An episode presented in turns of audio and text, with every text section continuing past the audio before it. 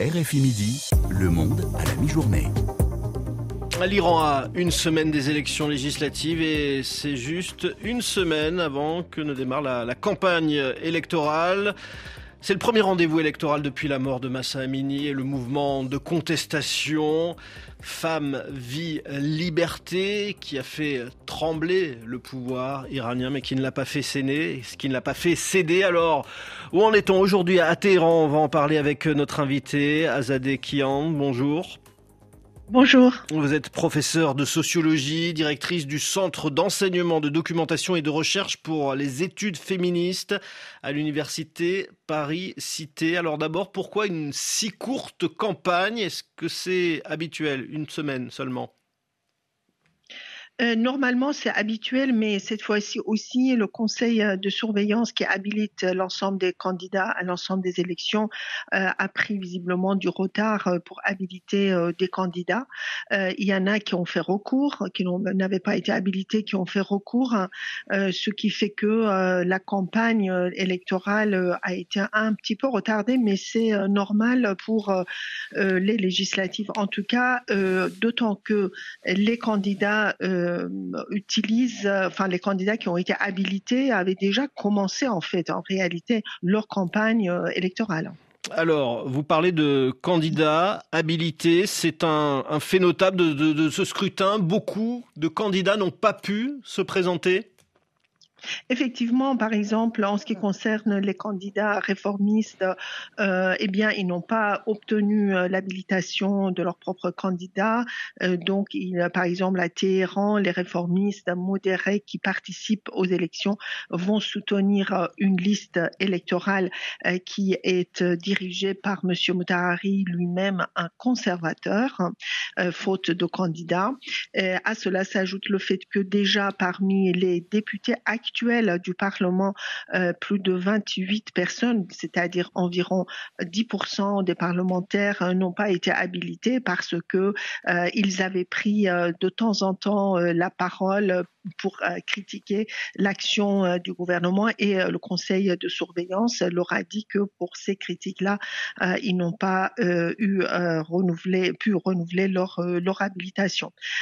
donc, on s'attend effectivement à ce que le taux de participation soit très bas même au regard euh, des précédentes euh, législatives, euh, puisqu'il y a plusieurs provinces. Vous savez, par exemple, la province de Téhéran, je ne parle pas seulement de la capitale, mais de l'ensemble de la province, ou la province d'Ispahan, entre autres, Kurdistan, etc., qui historiquement ne participent pas que très très peu à, ne participent que très peu aux élections législatives. les dernières élections a eu que 20% de taux de participation dans ces provinces-là. donc cette fois-ci, avec, euh, vous l'avez dit, euh, le mouvement Fin Vie euh, Liberté, on s'attend à ce que le taux de participation aux législatives soit même encore plus bas que les années précédentes. Ça, veut, dire, ça veut dire quoi? Ça veut dire que les, les Iraniens ne, ne croient plus en, en leurs représentants et en leur système politique? Absolument, même dans les journaux euh, qui sont publiés en Iran, hein, on peut lire que euh, les, les, électeurs disent pourquoi aller voter euh, pour ces députés qui, une fois au Parlement, ne pensent qu'à leurs propres intérêts et ne font rien pour améliorer notre condition de vie. Et même ça, dans les provinces qui auparavant avaient un taux de participation élevé, comme par exemple Baluchistan, cette fois-ci, du fait du mouvement Fin de Liberté, des répressions féroce hein, euh, des Balouches, euh, on peut s'attendre à ce que le taux de participation soit très bas. De toute façon, vous savez, les Iraniens ont dit euh, leur rejet de ce régime et n'ont cessé d'ailleurs de le répéter. déjà en 2021, hein, avant même le début du mouvement Femmes et Liberté, le taux de participation à la présidentielle de 2021 n'était que de 40% selon le taux officiel. Mais ce rejet que vous évoquez, pardonnez-moi, ce rejet que vous évoquez, est-ce qu'il est unanime ou il y a quand même une partie de la population iranienne qui, reste fidèle aux, institutions, aux dirigeants conservateurs?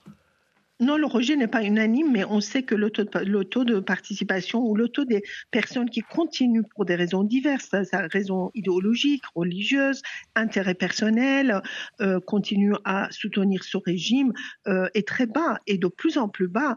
Euh, C'est-à-dire, bah, on peut l'estimer aux alentours de 10-15%, mais c'est très difficile hein, de le dire. Raison pour laquelle il faut regarder les taux de participation, mais en même temps, on sait que comme, comme le guide souhaite que le taux soit élevé, comme cette fois-ci, ils ont dit même allez, voter pour rendre heureux le douzième imam, imam caché, que le, euh, Monsieur Salami, le commandant en chef des gardiens de la révolution, a dit c'est très important euh, pour nous et pour le régime de participer à ces élections.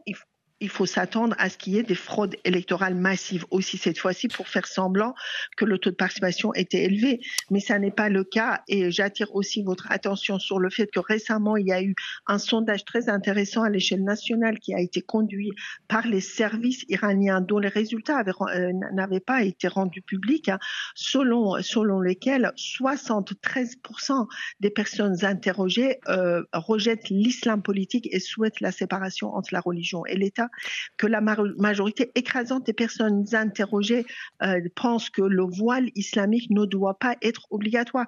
Vous voyez bien, tout ça, ce sont des retombées euh, aussi de mouvement Femmes Vie Liberté. Les gens sont contestataires, ils le disent tous les jours, euh, du fait aussi de la crise économique, de la cherté de vie, de la pauvreté.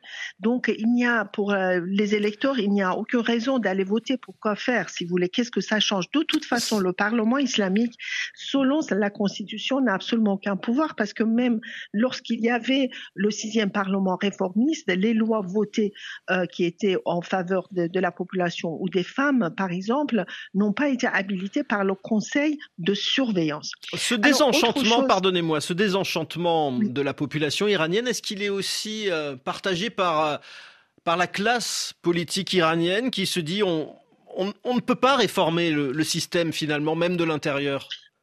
De plus en plus, effectivement, raison pour laquelle vous avez par exemple des décisions très importantes au sein même des réformistes, ceux qui euh, avaient beaucoup d'espoir pour la réforme, qui aujourd'hui se rendent compte que ça n'est plus possible.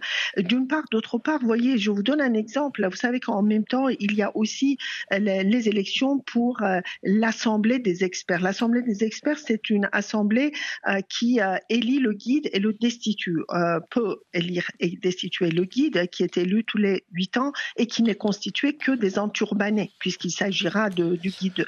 Euh, et donc, M. Rouhani, l'ancien président, euh, n'a pas été habilité euh, à participer à ces élections de l'Assemblée des experts.